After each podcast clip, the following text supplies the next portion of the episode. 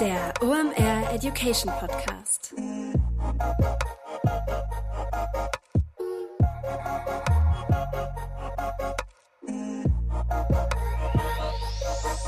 Es ist mal wieder Montag, Zeit für eine neue Folge OMR Education. Mein Name ist Rolf Herrmann, ich bin der Chefredakteur der OMR Reports und heute ist wieder mal Peter Hartmann zu Gast. Den kennt ihr aus der Content Marketing Folge.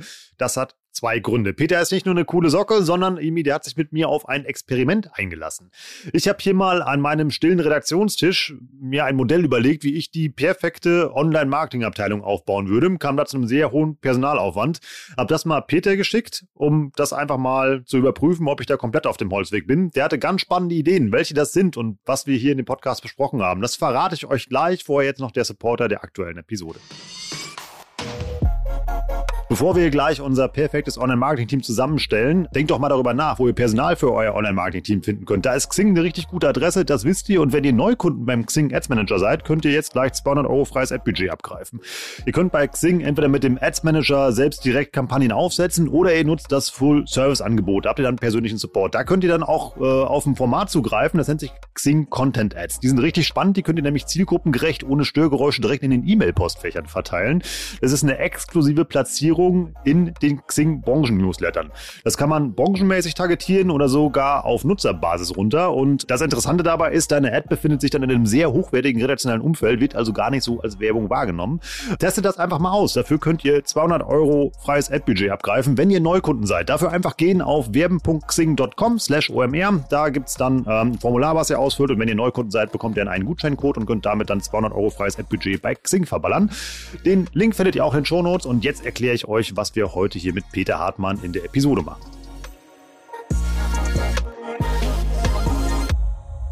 Wir diskutieren im Schwerpunkt heute eigentlich die Frage, wann macht es Sinn, äh, eine Agentur zu holen und wann macht es Sinn, aus Sicht einer Online-Marketing-Abteilung eine Inhouse-Ressource aufzubauen, um eine Plattform zu bedienen, eine Disziplin zu erlernen oder Kampagnen zu fahren.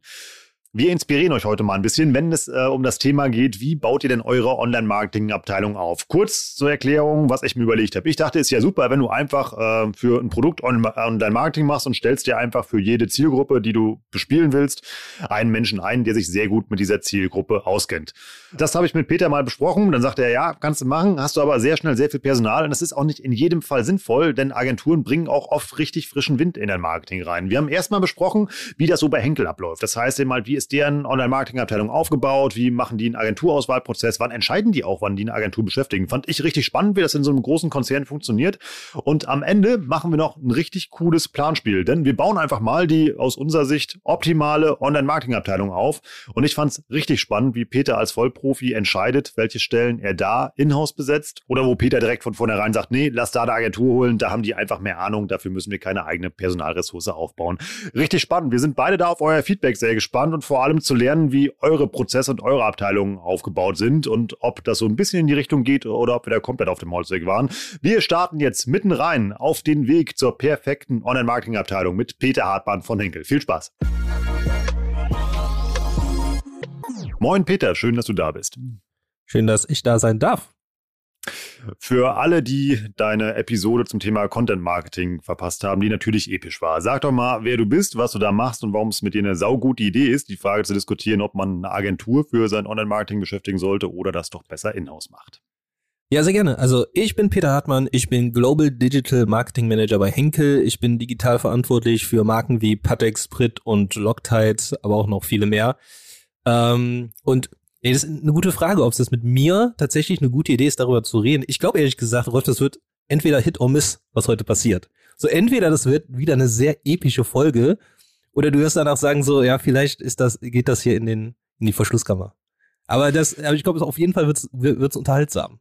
ähm, ja, aber ich glaube schon, dass das eine gute Idee, mit dir zu reden ist. Vielleicht mal kurz zum Hintergrund. Ich, hab, ähm, ich hatte eine blöde Idee, wie ich ähm, ja in unserem ja, OMR Report äh, Elfenbeinturm überlegt habe, wie eine gute Marketingabteilung aussehen könnte oder Online-Marketing für einen großen Konzern. Habe das mal Peter rübergespielt, zusammengefasst. Er hat mich kurz ausgelacht und hat gesagt, das ist eine sehr schöne naive Vorstellung. Ähm, und die wollen wir heute mal diskutieren. Die mal kurz zusammengefasst ist eigentlich, ich habe mir überlegt, ja, wenn ihr mit euren Produkten unterschiedliche Zielgruppen erreichen wollt, warum baut ihr nicht eigentlich äh, für ja, jede Zielgruppe ein eigenes Online-Marketing-Team auf? Das war so die Grundüberlegung, die wir diskutiert haben. Und dann sagte Peter, es macht durchaus Sinn, mit Agenturen zu arbeiten und die übernehmen ähm, speziell bei großen Firmen eine sehr wichtige Rolle. Aber erklär das mal selber, Peter. Warum ist es denn eine sehr gute Idee, ähm, mit Agenturen zu arbeiten? Erstmal, ich hatte, ich habe dich nicht ausgelacht, ich habe dich angelacht. Das war, das war, das war meine Intention dessen. Nee, aber äh, genau, wir haben ein bisschen so drüber, drüber äh, geredet und kamen dann relativ schnell auf das Thema.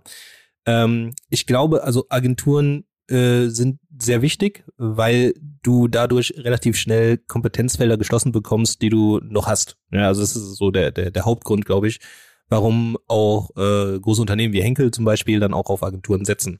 Ähm, weiterer Grund ist natürlich, dass du auch vielleicht ähm, keine Zeit einfach hast für bestimmte Themen, ähm, weil du natürlich ein bestimmtes Kerngeschäft vorantreiben musst und dadurch dann auch auf die Hilfe von Agenturen angewiesen bist, dass die dann für, für dich bestimmte Sachen dann erledigen.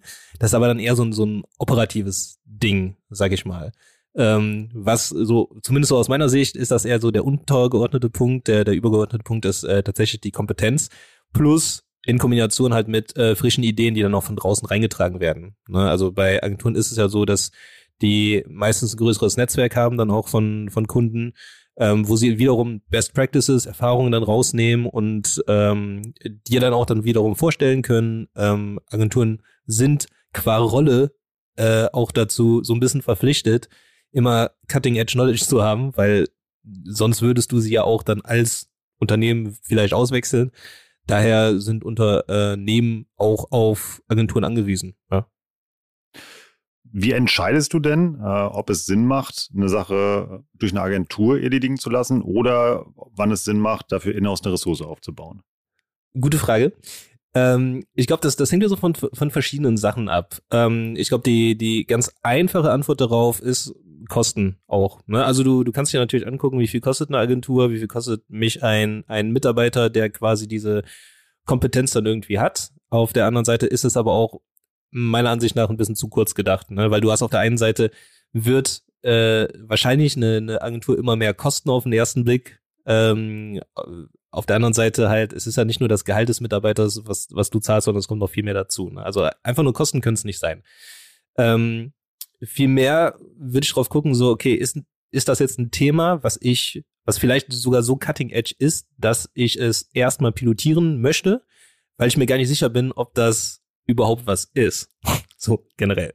Also wenn wir jetzt, äh, ich meine, heu heute so mit, mit dem Wissen, was wir jetzt haben und uns TikTok angucken, natürlich solltest du als Unternehmen vielleicht auch eine Strategie für TikTok haben. Ja? Aber vor einem Jahr, ich sag mal, Up and Rising, ähm, viele haben was ausprobiert und haben dafür natürlich dann auch Agenturen benutzt und haben das nicht quasi nativ von sich aus getrieben, weil auf der einen Seite wiederum, ne, du hast die Kompetenz dafür im Unternehmen nicht ähm, und du weißt nicht, ob es wirklich was wird. Ja, hättest du quasi dasselbe irgendwie Anfang des Jahres irgendwie, also angenommen, du hättest jetzt im letzten Jahr gesagt, okay, TikTok, dafür bauen wir eigene Ressourcen auf, ist super gelaufen und hättest dann Anfang des Jahres irgendwie gesehen, boah, äh, da ist jetzt doch dieses Audio-Network, das irgendwie jetzt mega gehypt wird, ja.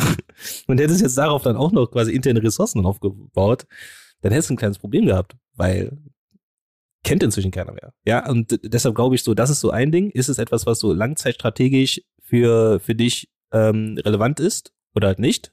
Da, darauf, dann kannst du halt überlegen, ob du interne Ressourcen darauf aufbaust. Ähm, auf der anderen Seite ist es auch also zu, zumindest für mich, wenn du so auch an Mitarbeiterentwicklung zum Beispiel denkst, ähm, eine Frage, ist das eine Tätigkeit, die ein Marketing-Mitarbeiter aus deinem Unternehmen ausführen sollte oder nicht? Ja, ähm, also ein ganz, ganz praktisches Beispiel bei, bei uns ist zum Beispiel, dass wir über äh, Jahre haben wir versucht, unseren Kollegen beizubringen oder wurde versucht, unseren Kollegen beizubringen, wie ich in einem Content-Management-System äh, Sachen editiere. Ne? Der Gedanke war ja ganz, ganz gut, weil du so gesagt hast, okay, ihr wollt irgendwas an der Website ändern, ähm, geht doch einfach ins System, ändert das. Aber ist das wirklich etwas, was, wo ich so sagen würde, okay, ein Marketingmanager muss das können? Oder ist es etwas, wo ich sagen würde, okay, ich bezahle den ja gutes Geld, damit der auch über strategische, konzeptionelle Sachen nachdenkt, damit irgendwie äh, Brand, Kunde, Produkt eher im Fokus ist, muss der Sachen auf einer Website ändern. So. Wahrscheinlich eher nicht. Ist halt nicht so wirklich der, äh, der, der USP wahrscheinlich dann auch der, der, des Menschen, den du dann eingestellt hast. Plus, ähm, auf, auf der anderen Seite, wenn, wenn du es dann andersrum drehst, was ist denn eigentlich der USP? Ja, also, und diese Sachen, die dann, die du dann als USP dieses, dieser Person dann irgendwie dann auch siehst, ähm, die solltest du internalisieren und auch dort lassen. Ja, also Marke kann ich schwer externalisieren. Also wie? So generell. Produkt ebenfalls, ja. Und ähm, daher glaube ich, also es ist dieser, dieser Mix aus diesen drei Sachen so. Äh, denke ich, dass das ein Thema ist, was langfristig quasi mich beschäftigen wird.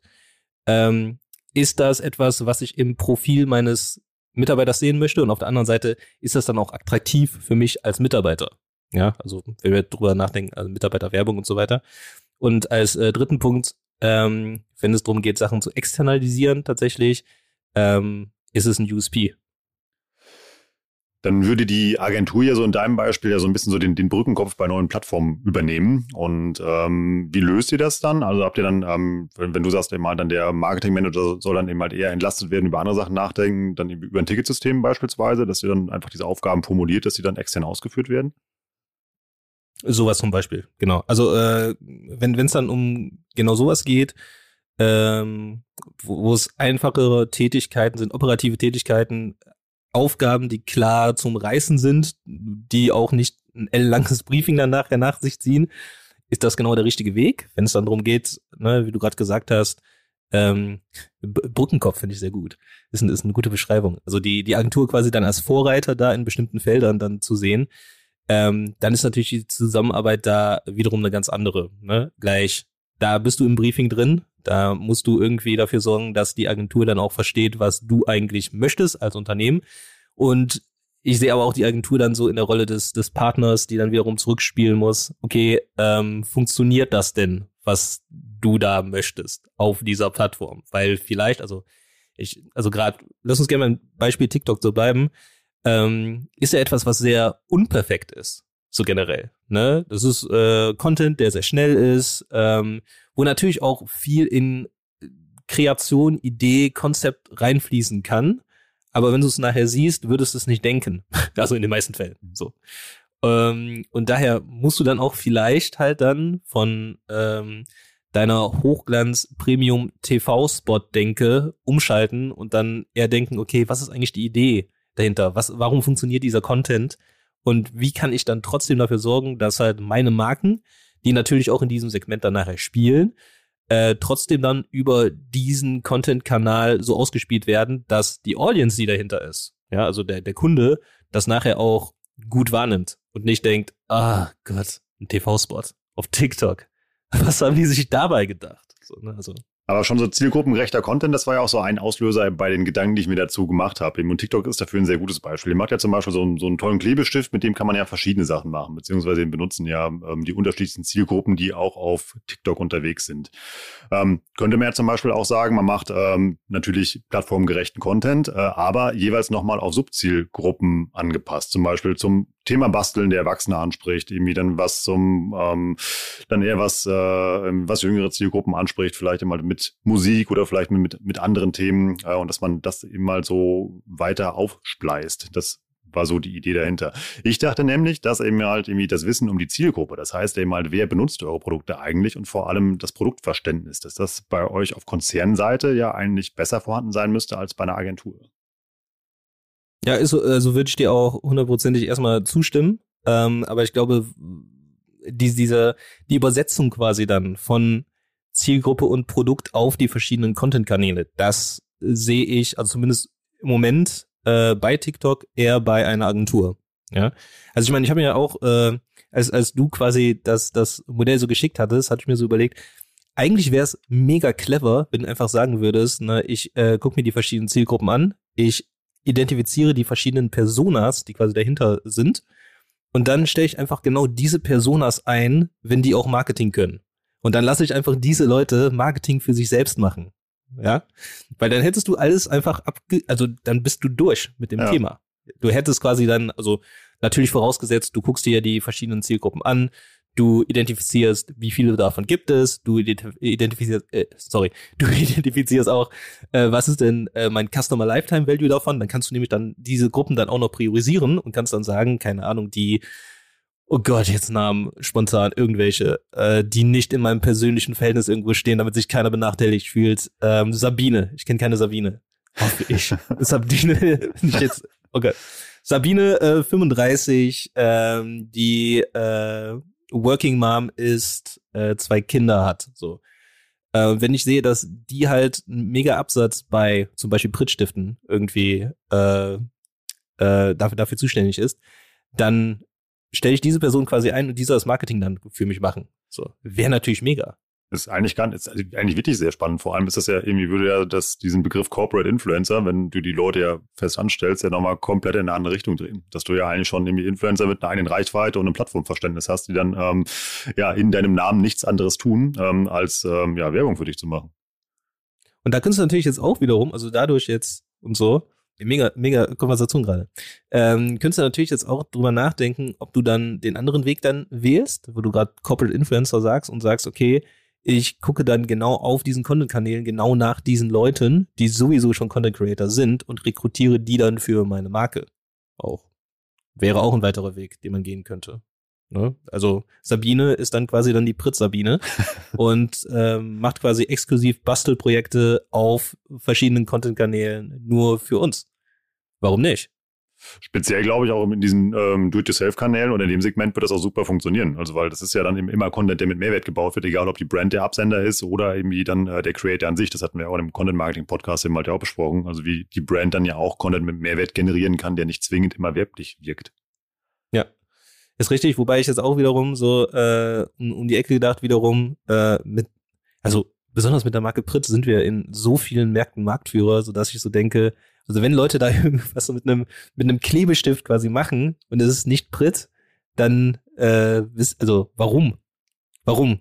So, also da, da, aber das ist wiederum so eine, so eine, so eine, so eine andere Sicht nochmal auf die Dinge. Ähm, wenn zum Beispiel dieser Content Creator sowieso schon Pritt benutzt für Produkte, muss ich dann exklusiv nochmal mit ihm einen Vertrag abschließen und Geld dafür bezahlen, dass er weiterhin Pritt Produkte, also weiß ich nicht, aber ja, äh, Sabine 35, Working Mom, bitte melde dich. Vielleicht, vielleicht wird das was. Hm, Was mich auch noch interessieren würde, ähm, wenn wir mal so ein bisschen in die Praxis gehen. Wir haben ja eben dieses Konfliktfeld beschrieben, eben ja auf der einen Seite die Agentur, die den ähm, ja, Kompetenzvorsprung vielleicht bei neuen Technologien, bei neuen Plattformen, bei äh, der Bespielung dieser Plattformen halt hat und äh, dann auf der anderen Seite ihr als Brand mit dem Wissen um die Zielgruppe und mit dem Produktverständnis. Wie schafft ihr diesen Wissenstransfer ähm, erstmal von euch in Richtung Agentur, damit dann auch das Ergebnis, was geliefert wird, dem entspricht, was ihr euch vorstellt? Ich kann ja mal aus äh, eigener Erfahrung berichten, weil ich ja, also ich meine, ist dann auch ein Bezug dann halt auf, auf unseren Content-Marketing-Podcast, ähm, aber ist, ist eine Ecke, die wir da auch noch nicht beleuchtet hatten. Ähm, natürlich ist es erstmal halt kennenlernen, so generell. Ne? Also das heißt, du musst äh, natürlich die Agenturen briefen oder halt dann auch briefen lassen, in, in, in meinem Fall, ähm, weil ich ja in, in meiner Rolle nicht ein ähm, äh, Brandverantwortlicher bin. Ja, das heißt, wir haben ja verschiedene Teams, also wir haben ein Pritz, Patex, Loctite Team natürlich und die kennen die Marke natürlich noch mal eine Ecke besser als ich. Und ähm, wenn diese Teams dann quasi dann mit den Agenturen reden, ähm, wollen sie natürlich dann auch, dass die Agenturen selbst die Marke dann so verstehen, wie sie sie auch verstehen. Ja, da geht's dann nicht nur quasi einfach nur um, das ist unser CI, das ist die Produktverpackung, sieht halt so aus und so, sondern da geht's natürlich auch drum, so was sind die Werte dahinter, welche ähm, äh, Persona, mit welcher Stimme möchte ich dann auch dann quasi sprechen und so weiter. Und das wird natürlich dann in Briefings gepackt und dann gab es bei uns auch eine ganz lange Zeit, sage ich mal, also auch total unverhohlen, aber es gab eine lange Zeit, wo dann erstmal Agentur und äh, Marketing sich einspielen musste. Ja, das heißt, es ging dann halt immer hin und her. Ne? Guck mal, das ist das, was wir jetzt denken. Ähm, das ist schon mal ein Arbeitsergebnis, was wir haben. Was denkt ihr darüber? Ja, nee, alles falsch, habt ihr falsch verstanden.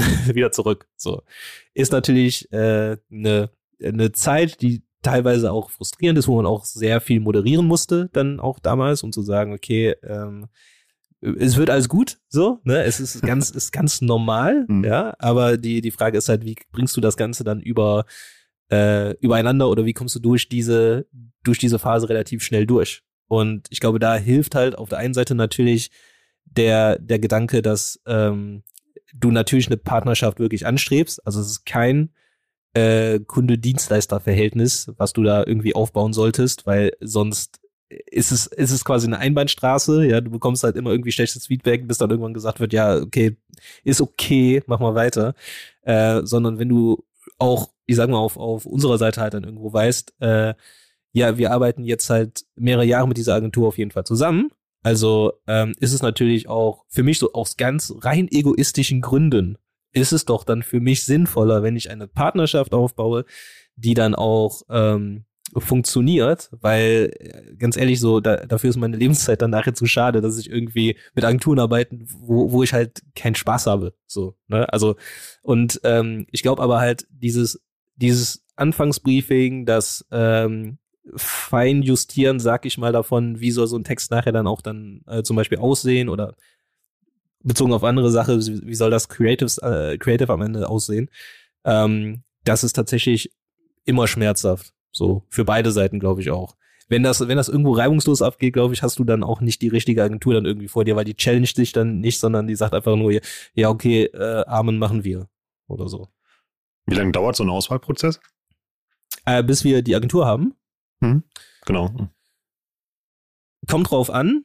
Ähm, wiederum persönliche Erfahrung. Ähm, wir haben uns äh, recht lange Zeit dafür genommen. Das heißt, wir haben uns ähm, viele Agenturen vorher angeguckt, äh, gleich also nicht, nicht angeguckt im Sinne von kommen lassen, wie ich, wie ich auch gehört habe, dass manche Unternehmen das wohl machen, sondern wir haben halt äh, recherchiert, wir haben mit Leuten gesprochen, äh, haben versucht rauszufinden, okay, wer sind denn da so die, die, die führenden Agenturen in dem Feld, haben uns Track Records angeguckt und so weiter und hatten nachher tatsächlich eine Liste dann irgendwie von 100 Agenturen, so, also ungelogen 100 Agenturen, die wir dann, dann nach und nach dann quasi gestutzt haben auf, ich glaube, wir hatten nachher noch zehn Stück, von denen wir dann zusammen nochmal ähm, vier ausgewählt haben für jedes Feld, wo wir gesagt haben, dafür brauchen wir halt eine Agentur.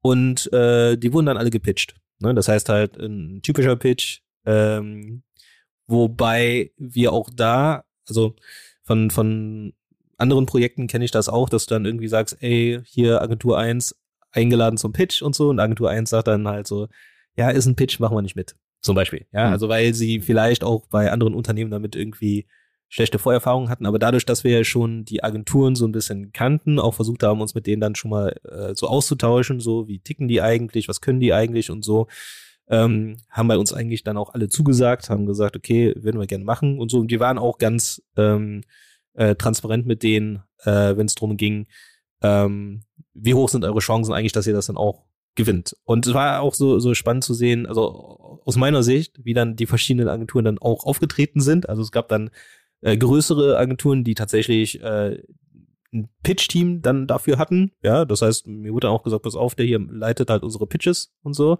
Während andere dann einfach gesagt haben, ähm, äh, wir gehen mit den Leuten rein, die nachher auch das Projekt machen werden. So.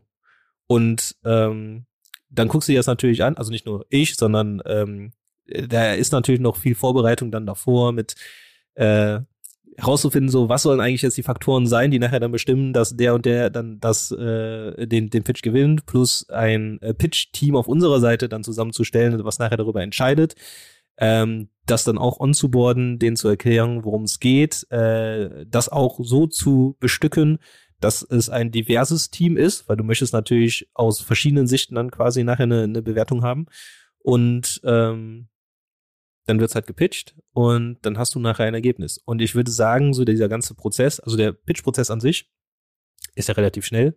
Ähm, gleich irgendwie einen Monat oder so Vorlaufzeit haben wir denen, glaube ich, gegeben, um so einen Case zu präsentieren. Dann wurde er präsentiert. Dann haben wir uns, glaube ich, noch ein bisschen länger Zeit gelassen, um da auch wirklich die richtigen Agenturen dann auszuwählen. Da würde ich sagen, es waren schon so ein, ein, zwei Monate oder so, wo wir dann gesagt haben, okay, die sollen es dann wirklich werden. Und davor halt die Zeit, ich glaube, ein halbes Jahr vorher äh, haben wir damit begonnen, dann verschiedene Agenturen so zu, zu sichten. Aber da ging es dann wirklich halt um, ne, wir wussten schon, es wird eine langfristige Zusammenarbeit. Das heißt, du machst dir besser viel Mühe, dass du dort auch die richtigen Agenturen nachher rauskriegst. Würdet ihr den Aufwand auch betreiben? Also wenn es jetzt wirklich darum geht, so ein, ähm, um so einen Brückenkopf bei TikTok mal zu bauen für ein, zwei Monate, um mal zu gucken, ob die Plattform überhaupt relevant ist für einen Online-Marketing-Mix? Nein. Soll ich das weiter ausführen? Kannst du gerne machen, ja. Ähm, nee, da, äh, es, es gibt ja auch noch die Möglichkeit, also für, für, für solche Sachen ähm, äh, gibt es bestimmte Agenturen, mit denen du auch dann halt regelmäßig zusammenarbeitest, wo du sagen kannst, ey, pass auf, ich habe mir hier mal so und so das, das ausgedacht und so. Und äh, bei kleineren Budgets ist es auch einfacher, quasi dann dafür Agenturen zu bekommen, die schnell mal was ausprobieren. So. Ne? Und ähm, da ist es halt so, äh, wenn du was schnell pilotieren möchtest und so, klar, nimm dir einfach eine, eine, Agentur, die natürlich dann auch die Fähigkeiten hat, von denen du dann überzeugt bist und so. Aber wenn es erstmal nur um, um ein Pilotprojekt geht, ähm, wo du nur sehen möchtest, klappt der Ansatz, den du dir da vorgestellt hast, äh, mach das natürlich nicht. So, weil wenn du dann halt sagst, also auch in diesem Beispiel, ja, äh, jetzt mal angenommen, TikTok wäre nichts geworden, hättest du jetzt irgendwie dann, wie viele Monate habe ich jetzt gesagt, so ein halbes Jahr, mehr als ein halbes Jahr dafür investiert, dass du erstmal eine Agentur irgendwie dann irgendwie die ausguckst und dann siehst du, ach so, nee, also ist jetzt zu spät auch, so generell. Kurze Unterbrechung, danach geht's weiter. Ja, eigentlich ist das jetzt keine Werbung, sondern eigentlich eine Empfehlung, denn irgendwie das ist unter meinen Top 10 in der Playlist, was ich immer höre. Es geht um HubSpot und den passenden Podcast dazu. Erstmal, HubSpot kennt ihr, das ist die CRM-Plattform.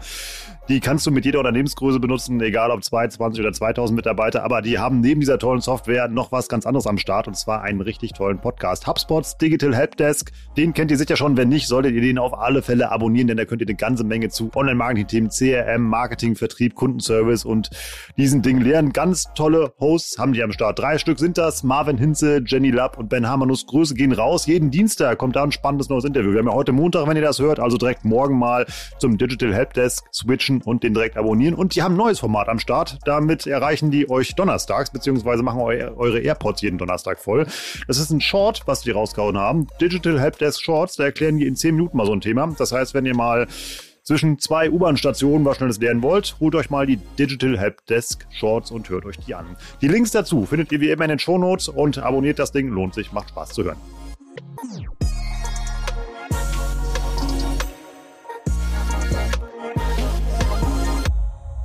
Welchem Zeitpunkt fällt die Entscheidung, dann ganz auf so eine Plattform zu gehen?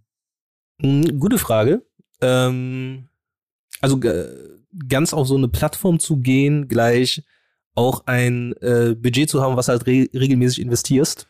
So in, in, die Richtung? Genau, also ich habe den Brückenkopf gebaut, habe festgestellt, okay, guck mal, das ist eine Plattform mit einer Relevanz. Das wäre immer jetzt meine Frage, wann, je, ja. wann das dieses Relevanzkriterium ist, um dann zum Beispiel diesen großen Prozess auszulösen, den du eben beschrieben hast, wo man dann eine langfristige Partnerschaft aufbaut, wo es dann ja auch um Kommunikation um, auf Augenhöhe geht, um Transparenz, ähm, halt in dieser ganze langwierige äh, ähm, Pitch-Prozess. Ja. Was du ja eben beschrieben hast, was ja roundabout ein Jahr gedauert hat, ähm, ähm, hättest du das bei TikTok gemacht, da wäre der Early Adopter Bonus ja schon weg gewesen. ja, ist richtig, aber du musst auch auf der anderen Seite, also ich, ich glaube, es, es macht immer dann Sinn, wenn du quasi repräsentativ einen Pilot quasi einmal ausgeführt hast und du hast dann gesehen halt, es funktioniert oder es funktioniert nicht. Ja, also wenn du, wenn du es geschickt machst, kannst du relativ schnell quasi rausfinden, also relativ schnell auch wieder, ne, wir bewegen uns ja in, äh, in Großkonzernbereich so, aber du kannst relativ schnell rausfinden, funktioniert das, was ich hier äh, gerade angefasst habe oder nicht, um es dann halt hoch zu skalieren. So. Und wenn du den Weg quasi schon so ein bisschen im Kopf hast, dann ist es halt äh, auf, der, auf der einen Seite natürlich auch ein Vergleich wiederum mit den anderen Plattformen, die schon etabliert sind. Ne? Also bei TikTok jetzt im, im Vergleich äh, Facebook und Instagram. Plus natürlich äh, mit der Zielgruppe im, im Kopf, wo, ne, wenn wir jetzt beim Prittstift bleiben und so weiter, könnte TikTok tatsächlich relevant sein. So, ne? Also von, von der Denke her. Ähm, und da, da geht's dann halt am Ende auch dann um, um äh, Media Efficiency, also wie viel stecke ich jetzt quasi dann in dieses Projekt rein, wie viel bekomme ich am Ende raus. Ähm, und wo macht es dann nachher auch Sinn von, äh, also aus, aus Sicht halt äh, Reichweite, Conversions, ja. Und das ist tatsächlich dann schon ein bisschen komplexer, aber das ist auch so, wie ich, wie ich an, an das Thema dann rangehen würde. Also erstmal so, funktioniert dieser Approach? Aha, mit welchen Zahlen habe ich, hab ich da gearbeitet? Was kriege ich da raus? Wie ist das im Vergleich zu unserem bisherigen, äh, bisherigen Marketing, was wir halt machen?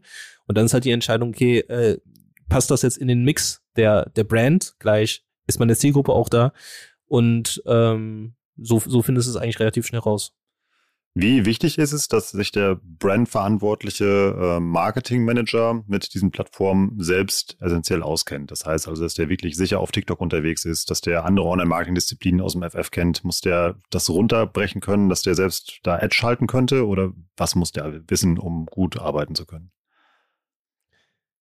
Ja, ähm, das ist äh, äh eine sehr komplexe Frage. Also hört sich ganz einfach an, aber es ist eine sehr komplexe Frage, wie ich finde weil das auch bei uns eigentlich so, so, ein, so ein Dauerthema ist. So, also das Dauerthema bei uns, also ich, ich spiele es mal, mal so wieder, ist halt, ähm, was sollte ein Marketingmanager heutzutage eigentlich können?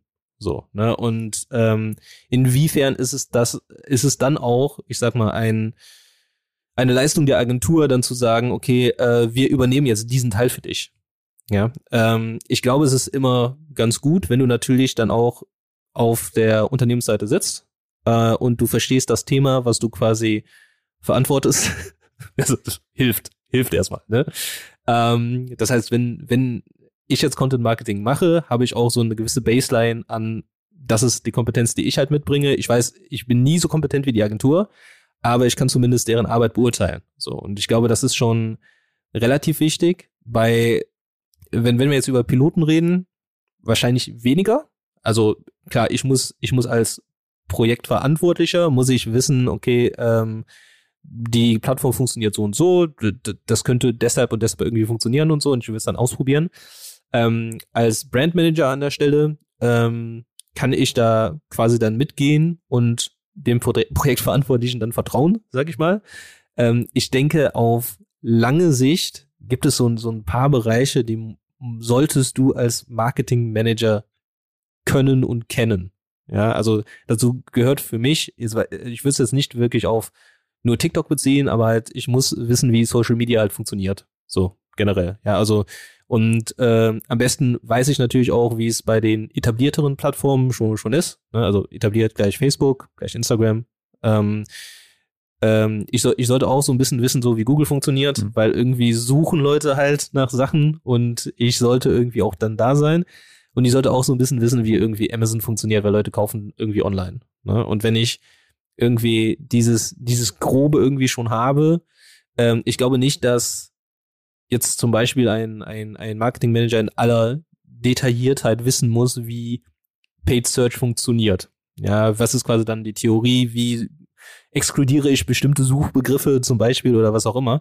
Äh, aber ich denke trotzdem, dass du zumindest wissen musst, so aus Kundensicht, wie funktioniert diese Consumer Journey. Ja, also warum ist das jetzt gerade wichtig? Und wie hilft es mir nachher dann auch äh, beim Produkte verkaufen? Ja, also ich glaube, dieses Wissen, dieses Grundlagenwissen muss irgendwie dann da sein. Ähm, und ob jetzt meine Plattform dann, ne, wenn ich jetzt sage, so, ich weiß, wie Social Media funktioniert, generell, ich kenne das Konzept, ich weiß, wie es funktioniert, ähm, dann ist es nicht mehr ganz so relevant, ob ich dann die Feinheiten dann von TikTok verstehe. Was mir schon natürlich hilft, ist, wenn mir dann einer sagt, pass auf, aber so sieht es halt aus. Ja, also das ist quasi der Look, das ist der Content, der von der Community da gewürdigt wird. Deshalb müssen wir auch sowas in dieser Art machen. Klar. Aber es ist etwas, was ich halt einfach verstehen kann, als okay, das sind wirklich die Mechanismen, das ist der Algorithmus, der dahinter ist und so weiter. Wie komme ich denn an diesen Punkt? Also zum Beispiel aus meiner Sicht würde das ja auch Sinn machen, dass ähm, Leute auf der, in eurem Fall Konzernseite eben halt ja auch schon wissen, wie es funktioniert, alleine um schon ähm, das Briefing so detailliert vorzubereiten, was dann ja bei der Agentur auch wiederum Ressourcen spart, eben halt, da man ja die gemeinsame Sprache spricht. Gibt es da irgendwie ähm, äh, vorgeschriebene Fort- und Weiterbildung? Ist das eine eigenverantwortliche Geschichte? Ist das ein Teil der Kultur, die gelebt wird? Oder wie löst du das aus? ist tatsächlich ein, ein Teil, den äh, wir uns quasi so aus, aus dem, äh, aus der Global Digital Marketing Team Sicht so verschrieben haben, dass wir halt gesagt haben, ähm, du hast natürlich in so einem Unternehmen etablierte Prozesse, die auch schon immer so irgendwie laufen, ja, mhm. und du hast natürlich dann auch entsprechende ähm, Kanäle, die es schon immer gab, für die es wiederum etablierte Prozesse gibt, die auch schon immer so laufen. Ja, also TV-Spot und so, wird dir jeder bei Henkel sagen können, wie das funktioniert. Mhm. So generell so. Äh, TikTok? Nee. Also wenig. Ne? Also, also wie auch. So. Also gibt es quasi ja auch gefühlt erst seit gerade eben. Ja. Und äh, deshalb ist es eine, eine Mission von uns, ähm, genau das den Leuten irgendwie beizubringen. Das heißt, wir haben für uns bestimmte Themen halt identifiziert, wo wir sagen, ähm, jede Woche haben wir quasi ein, Training für ähm, und unsere ähm, Brandkollegen dann und sagen, pass auf, das hier sind die verschiedenen Dinge, wo wir sagen, äh, die brauchst du, also auch jetzt, aber auch in der Zukunft. Und äh, versuchen die da quasi dann auch mitzunehmen. Das hat aber nicht nur was damit zu tun, dass du sagst, okay, das hier sind die verschiedenen Tools oder das ist, so sieht die Welt gerade aus, ähm, sondern es geht auch drum, glaube ich, äh, ein, ein Mindset zu shapen, was auch quasi ein, ein anderes ist, also wie gerade schon gesagt, so Piloten äh, gegen Big Bets zum Beispiel. Ja, also ich glaube, dass das eine Kampagne ist, die Sinn macht in Richtung lass uns doch erstmal austesten und versuchen, ob das wirklich Sinn macht und lass es dann halt später groß machen. Hm. So. Also das, was du ja eigentlich erzählst, ist dann ja eher so ein Plädoyer für ein Invest in die Kompetenzen der eigenen Mitarbeiter, also die weiter zu qualifizieren, als zwingend für neue Plattformen neues Personal aufzubauen. Ja, ähm, die Frage ist halt, wie, also für mich stellt sich immer die Frage, wie nachhaltig ist halt das eine oder das andere. Mhm. Ja, also du bist, also ich war, ich war durchaus in Unternehmen, wo die Fluktuationsrate der Mitarbeiter höher war als die der Agenturen. Ja. Und dann musst du natürlich dann drüber nachdenken, okay, macht es dann Sinn, wenn du dann vielleicht dann äh, Leute dazu befähigst, halt äh, cooles Digitalmarketing zu machen und die nehmen sich dieses Wissen und sagen dann, ja, cool, ciao. so, ich bin jetzt werd, übrigens bei Berater, ja. genau. Und ähm, äh, da, da, da ist halt dann wirklich so, so für mich die Frage, so was macht da am, am, am meisten Sinn? Und ich glaube, das ist auch für jedes Unternehmen unterschiedlich zu beantworten. Mhm. Ähm, ich glaube, dass der, dass, dass tatsächlich der Trend dahin geht. Also wenn du dir anguckst, äh, früher war es ja tatsächlich so, du steigst irgendwie in ein Unternehmen ein und du bleibst da bis zur Rente. Mhm. Ähm, ich habe jetzt einen Jobwechsel hinter mir, also aus der Beratung dann hin in ein äh, in einen Großkonzern. Ähm, aber ich weiß auch nicht, ich weiß auch noch nicht, ob das meine Endstation ist. So der Wahrscheinlichkeit nach wahrscheinlich eher nicht. Ne? Und äh, die Frage ist halt, wie viele Kompetenzen baust du dir in-house auf? Beziehungsweise ähm, lässt du die auch durch Agenturen, weil Agenturen können da auch wieder der Mittler sein dazwischen. Ne? Benutze ich meine Agenturen zum Kompetenzaufbau auch intern? Kann funktionieren. Ähm, oder auf der anderen Seite habe ich tatsächlich die Agenturen als quasi äh, festes Element, was dann zumindest die äh, operativen Prozesse dann kennt, wenn es darum geht, ne, neue Mitarbeiter jetzt gerade da.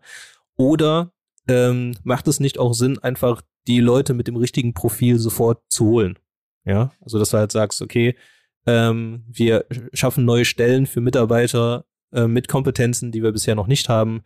Und die können dann wiederum mit einer Agentur dafür sorgen, dass vielleicht der Rest der Mannschaft dann auch noch ein bisschen was lernt.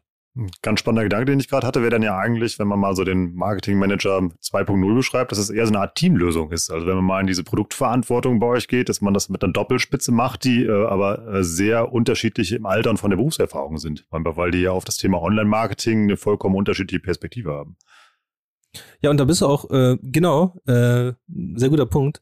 Du, du bist ja gerade auch so bei, äh, wiederum beim Thema Mitarbeiterentwicklung nachher. Ne? Also ähm, welche Perspektive habe ich denn, wenn ich jetzt als, ich sag jetzt mal irgendeinen Begriff, der cool klingt, Junior Social Media Manager zum Beispiel, ja. Also du, du steigst so quasi dann irgendwie im Unternehmen ein mhm. und bist dann irgendwie erstmal für irgendwas verantwortlich. Ähm, an wen reportest du und was macht der gerade? So, also du musst ja auch dem Mitarbeiter irgendwie eine Perspektive äh, äh, bieten, mhm. damit er, also mit dieses Wissen, also wie gerade gesagt, ne, damit das Wissen, was du jetzt quasi investierst oder halt den, den Aufwand, den du jetzt investierst, dass äh, der sich dann nachher auch wiederum rentiert. Ja. Aber das kannst du ja auch nicht unendlich machen. Also du kannst jetzt ja auch nicht irgendwie alle 15 Monate einen neuen Junior-Produktverantwortlichen Brittstift einstellen, weil es eine neue Plattform gibt. Nee, nee, nee, das auf keinen Fall. Aber genau da ist, glaube ich, so dieses, dieses, äh, das, das Ding, so was, was, äh, was da wichtig wird. Das heißt, du hast diesen Junior Social Media Manager und so und der hat halt, keine Ahnung, der, der, der Senior Social Media Manager, Mann, ey, das sind aber auch komische Begriffe, die wir jetzt gerade haben. Der äh, ist irgendwie verantwortlich für so äh, Strategie, Konzept, wie auch immer. Vielleicht ist dann der äh, äh, Junior Social Media dann zuständig dafür für die Ausführung und die Arbeit mit der Agentur mhm. und so. Und in der Arbeit mit der Agentur kann er dann quasi sehen, ah, pass auf, äh, die Agentur, die halt eine partnerschaftliche Agentur ist, sagt mir, ey, äh, guck mal hier, TikTok, äh, da ist noch eine offene Flanke bei euch. Was machen wir denn da? Mhm. Ja, das heißt, diese Person kann wiederum mit der Agentur wachsen, ist irgendwann dann auch in der Lage, aufgrund, ne, also weil äh, strategisches Denken und konzeptionelles Denken, das kriegst du meiner Ansicht nach auch nicht in die Wiege gelegt, sondern das kriegst du auch durch Erfahrung, ja, dass du halt siehst, okay, wie verschieben sich die, die ganzen Märkte so ein bisschen. Wer ist jetzt also welche Rolle spielt jetzt TikTok? Was hat vorher Facebook gemacht und so weiter? Äh, warum ist Instagram quasi immer noch recht stabil und so? Ähm, wenn du das dann irgendwann mal so rausbekommst, bist du auch in der Lage, dann halt für, für höhere Aufgaben quasi dann äh, Sachen zu machen. Und äh, dann schiebt, schiebt, es, schiebt es dich im Optimalfall halt nach oben, sag ich mal. Dann lass uns doch mal so eine Art ähm, ja, Blaupause für die perfekte Marketingabteilung bauen. Also wir haben ja schon gesagt, wir brauchen ein Team auf alle Fälle, was über eigene Kompetenzen verfügt. Das ist richtig. Ähm, vielleicht, vielleicht gehen wir einfach mal so, äh, hatte ich mir so überlegt, äh, durch, durch so Sachen durch, die, die du jetzt bräuchtest. So. Und vielleicht machen wir so ein bisschen persönlich, weil du bist ja, du bist jetzt auch quasi in diesem Unternehmen drin, Rolf. So, generell. Wir machen jetzt eine neue GmbH auf die Rolf und Peter GmbH. Oder die Peter und Rolf GmbH. Kannst du dir aussuchen. Peter und Rolf klingt gut. Ja. Ist gut so. Also äh, folgender, folgender, folgender Fall. Ähm, Spotify kann ähm, äh, Joe Rogan nicht mehr halten und auf einmal sind 100 Millionen Dollar irgendwie im Raum. Hm. Und jeder darf sich dafür bewerben. So. Die einzige, die einzige äh, Aufgabe, die, die wir jetzt haben, Rolf, ist, wir müssen die davon, wir müssen Spotify davon überzeugen, dass wir diesen Podcast halt riesengroß machen können. So, wir müssen quasi jetzt den, den Podcast vermarkten. So. Ähm, was, was würdest du, also, beziehungsweise was ich als erstes machen würde, ist, ich würde natürlich das erstmal so fest, vielleicht weißt du es auch schon so, aber ich würde mir natürlich das erstmal so äh, überlegen, wen, also wer hört überhaupt meinen Podcast? So, also wer ist mein Kunde in dem Fall? Richtig? Also wer konsumiert das Ganze? Und dafür bräuchte ich ja irgendeinen, der dann auch auf diese Daten erstmal gucken kann. Und klar, das kann jetzt einfach ein ich nehme jetzt an, so die Streaming-Anbieter, da hast du wahrscheinlich irgendwelche Statistiken, die du dir da angucken kannst. Ähm, aber du brauchst halt auch am besten halt irgendeinen Data-Menschen, der, der sich das anguckt und daraus irgendwelche klugen Schlüsse zieht. Mhm. So. Ne? Und äh, ich höre gerade schon Augenrollen vor den Handys, auf denen dieser Podcast irgendwie abgespielt wird, weil jetzt irgendwie Data, ja, weißt du, wir haben 2021, da kommen wir mit dem Thema Data um die Ecke. Aber äh, kurz, kurz beruhigen, bei vielen Unternehmen ist es so, dass Data so im Bereich IT liegt. Weil, nur ist ja Data, sind ja Daten. Hieß doch vorher auch irgendwie EDV, ne? Also elektronische Datenverarbeitung so. Ähm, ja, aber ich bin der Überzeugung, dass du auch im Marketing halt Leute haben musst, die halt sich auch Marketingdaten selbst angucken können und daraus ihre Schlüsse ziehen können. Ja, es, wie, wir sind gerade beim Beispiel Podcast, aber ich möchte das doch auch irgendwie, wenn ich jetzt irgendwie eine App habe oder wenn ich eine Website habe und das ist D2C und ich will doch nicht irgendwie, dass ich irgendwie einen, einen IT-Menschen erst dazu briefen muss, was ich eigentlich möchte und der versteht es dann auch nicht, weil dann habe ich dasselbe Modell wie halt bei einer externen Agentur, die jetzt angelernt werden muss. Ja? Äh, sondern wenn ich das selbst machen kann und selbst irgendwie meinen Schlüssel draus ziehen kann, cool. Ne? Also wir sind jetzt zum Data-Menschen gegangen und der Data-Mensch sagt uns irgendwie, guck mal hier, äh, Rolf Peter, das hier für euer Unternehmen, das ihr jetzt gerade gegründet habt, das hier sind eure Kunden. So. Dann wissen wir erstmal ja nur, okay, das sind die verschiedenen Segmente, die wir haben. So, wie können wir jetzt mehr rausfinden? Wenn wir jetzt jemanden haben, der richtig gut in Market Research ist, der könnte uns jetzt auch bestimmt mega gut helfen. So. Dann sind wir jetzt ja aber schon bei der zweiten Personal. Also wir haben die, das, äh, das erste, was wir in-house lösen würden, wäre das Datenthema. Also das ist ja schon mal dann auch eine wichtige Entscheidung, dass man sagt, okay, irgendwie macht dein, deine, deine Datenarbeit in-house und irgendwie äh, macht das, lass das niemand anders machen. Und dann sind wir jetzt ja im Bereich Marktforschung. Richtig. Und äh, Market Research sagt uns jetzt cool. Äh, das sind ja sehr, sehr gute Daten so. Äh, wir brauchen jetzt, müssen das aber jetzt noch ein bisschen anreichern, natürlich, weil so hilft uns das ja nicht, dass, äh, dass wir jetzt halt wissen, okay, das ist jetzt die Demografie der, ne, also hier ist wieder Sabine 35, Working Mom, Hausfrau und so, aber was macht die eigentlich, so generell? Und da ist natürlich dann Market Research und da wiederum, glaube ich, sind dann auch Agenturen ganz, ganz sinnvoll, weil Market Research, ähm, also Inhouse betreiben ist, glaube ich, eine, eine Riesenaufgabe. Ja, also, weil wie willst du denn jetzt an diese Leute da rankommen? Mhm. Ähm, da gehst du meistens dann über halt äh, Vermittler, sag ich mal, kannst dann Fokusgruppen, kannst auch Umfragen, kannst äh, das qualitativ machen, wie auch immer. Ja, äh, kannst dir auch wiederum dann natürlich äh, äh, Datenbanken irgendwie angucken, wo du diese Leute irgendwie schon drin hast. Auf jeden Fall soll am Ende irgendwie rauskommen, okay, guck mal hier, äh, Rolf Peter, äh, für eure neu gegründete Agentur Agentur. Nee, wir waren eine GmbH. Das war Podcast GmbH waren wir, ja. Die Podcast GmbH. Die PR finde ich ganz gut, so als Namen. So, weil, wenn ich dann aussteigen würde, würde es trotzdem, wäre es eine Podcast-Rolf. Das geht auch, glaube ich. Egal. So, Market Research. Genau, genau. zurück zum Thema. Wie gesagt, immer halt Marktforschung machen wir extern. Also wir haben einen eingestellt bisher. Irgendwie Daten. Genau, genau. Aber äh, daraus äh, kriegen wir dann halt dann auch raus wiederum, ähm, wie sind denn die verschiedenen Touchpoints, die wir jetzt bespielen müssen? Also wo halten sich die Leute in der Consumer Journey denn überhaupt auf? Und ich mache jetzt mal einfach, eh, also ich lehne mich jetzt mal weit aus dem Fenster, dass aus der Market Research dann folgende Kanäle auf jeden Fall rausfallen werden. Äh, also ich meine, das eine ist offensichtlich, das wird wahrscheinlich dann Spotify sein. Hm. Die Leute werden auf Spotify sein, wenn die deinen Podcast hören. So. Also würde es auch vielleicht Sinn machen, dort auch Werbung zu schalten. Ähm, dafür könnte man ja zum Beispiel auch die, die, die Podstars dann auch mal fragen. Zum Beispiel. Also die haben wahrscheinlich Ahnung davon. So. Ähm, dann wird wahrscheinlich auch da rauskommen, dass auch Social Media genutzt wird. Irgendwelche Kanäle. So. Auch dort kann ich, äh, äh, sollte, nicht kann, sondern sollte ich dann äh, intern auf jeden Fall ähm, Kompetenzen aufbauen, weil das ist ja ein etabliertes Feld schon. Wir werden wissen, dass wir auch in der Zukunft da ähm, Werbung dann schalten werden. Holen wir uns für jeden Kanal einen eigenen Kanalverantwortlichen oder lassen wir das eine Person zentral machen? Wir versuchen erstmal eine Person zentral und werden das dann nachher skalieren, wenn wir sehen, die äh, ist es einfach zu viel. Mhm. So, würde ich erstmal vorschlagen. Äh, dann haben wir äh, auf jeden Fall das Thema halt Search wird kommen, weil Leute halt suchen. Mhm. So, sie werden auch nach unserem Podcast dann suchen, sie werden nach generell nach hochqualitativen Podcasts auch suchen auf Spotify, wie auch immer. Ähm, das heißt, Search-Thema. Äh, da könntest du natürlich auch wiederum sagen, nehmen wir uns einen, der irgendwie für Organic zuständig ist, ein anderer, der dann für Paid zuständig ist und so. Aber ich sag mal, ein, ein, einer, der erstmal für Search zuständig ist, macht Sinn. Leute werden das nutzen. In-house oder schreiben wir das aus? Äh, wir versuchen In-house zu bekommen. Mhm. Auf jeden Fall. Äh, vielleicht In-house plus Agentur tatsächlich. So, oder wir, oder auch natürlich auch ein gern gesehener Trick ich äh, hole mir erst die Agentur und suche mir dann den Besten daraus aus, der, den stelle ich dann ein. Funktioniert auch. Okay. So, und das letzte, und hier wird, äh, hier ist der ganze Vergleich, den ich jetzt gerade versucht habe aufzubauen, hier, hier wird unser Unternehmen irgendwie nicht, also ist das nicht mehr sinnvoll so. Aber ähm, wir werden auch unsere, wir werden der erste Podcast sein, der sich über physische Tonträger noch verkauft. Mhm. Das ist quasi so, es gibt so viel Liebe für Vinyl und so weiter.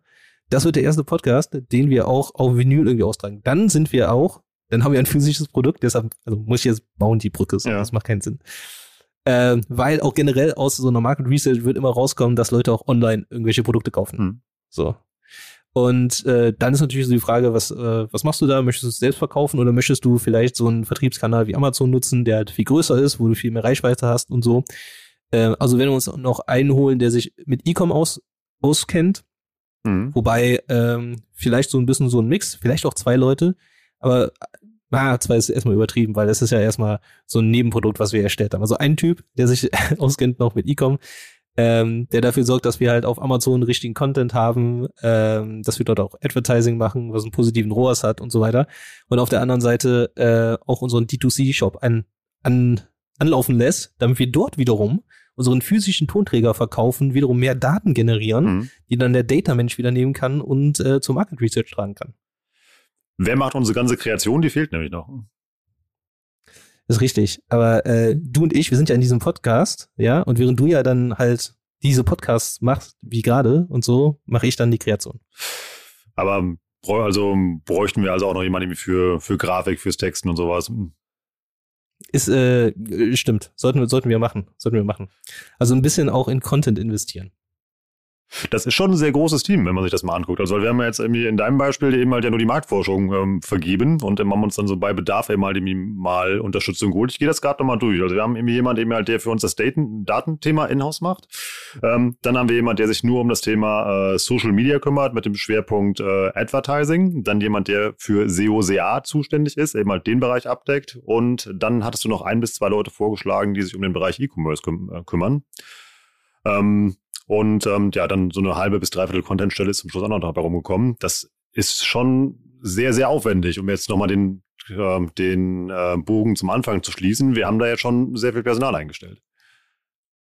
Ja, äh, kommt, ja gut, kommt natürlich drauf an, so durch welche Brille du das so siehst. So, ich bin jetzt mit der äh, mit der Brille äh, durchgegangen, die äh, sagt, äh, dieser Podcast ist erreicht bestimmt Millionen von Menschen. Ja. So, das heißt, in diesem Zusammenhang kannst du es dir dann auch in Anführungszeichen leisten oder kannst auch genau dann da rein investieren in ein Team, was auch langfristig quasi äh, dir dann weiterhin den Erfolg bringt. So, ähm, wenn wir jetzt drüber nachdenken, so, äh, wir werden jetzt ganz am Anfang ja, und wir wären halt ein Startup. Wir müssten gucken, okay, was, was geht eigentlich so, ne? Da, da hast du ja natürlich ganz oft dieses, äh, ne, du hast einen, einen CEO, du hast einen Produktverantwortlichen, du hast halt einen Marketingmenschen dann da. So, also ein CEO, ein, den, den Founder, so, der Typ, der, der, der Sales macht so. Mhm.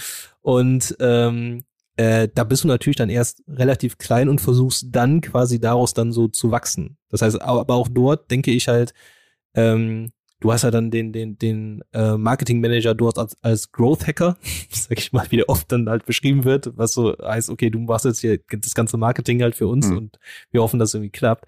Und äh, da brauchst du natürlich dann erstmal eine Allzweckwaffe, die halt irgendwie alles erschlägt. Ja? Also der halt ein bisschen Social Media kann, der ein bisschen äh, Business Search kann, der vielleicht auch ein bisschen E-Com kann.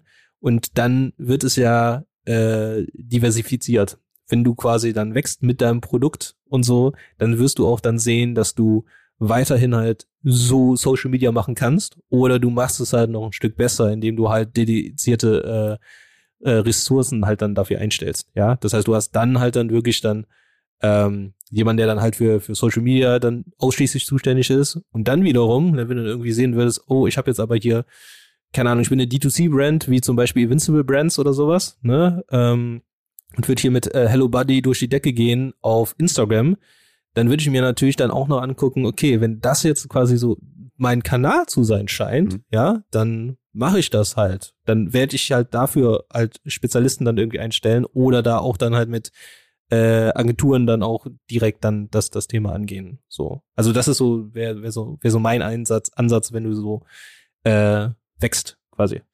Das ist eine richtig spannende Blau, äh, Blaupause, Peter. Wir packen die auch mal in die Shownotes und mich würde mal interessieren, ihr da draußen, was ihr von ja, unserem musterhaften Aufbau der perfekten Online-Marketing-Abteilung haltet, die Peter hier gerade skizziert habt. Äh, und ob ihr das entweder schon genauso macht oder irgendwie, äh, was ihr da anders machen würdet. Peter, danke mal für diese Backstage-Tour. Ähm, ja, hinter die Kulissen einer ja, der, der größten Online-Marketing-Abteilung, die ich zumindest kenne, also irgendwie durch dich. Und es war immer spannend zu lernen, wie ihr äh, arbeitet, äh, plant und dieses Thema seht.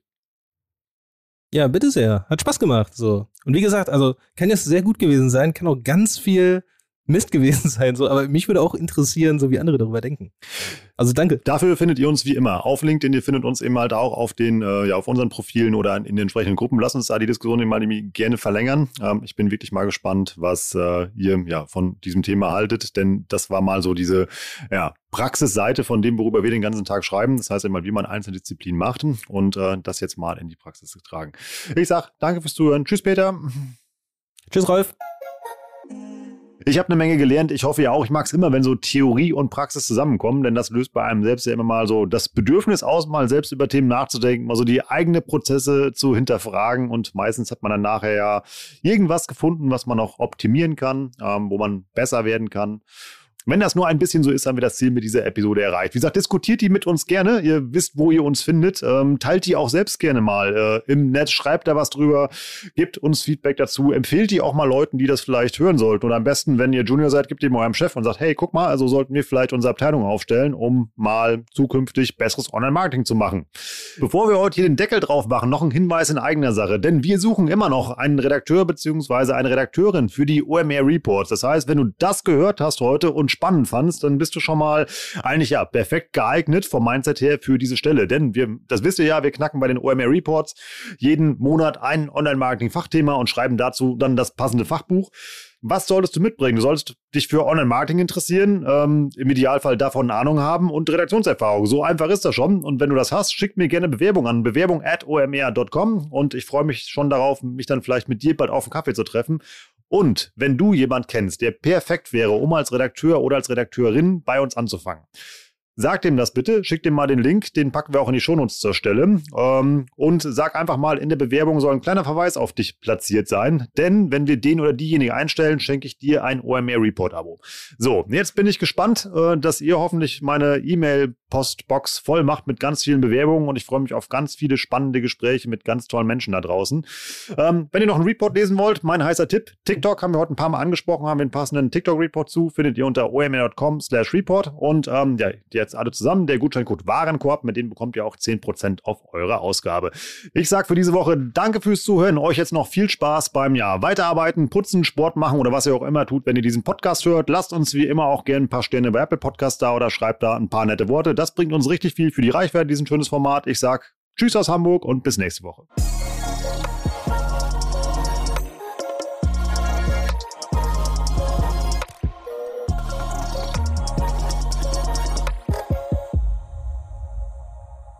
Dieser Podcast wird produziert von Podstars bei OMR.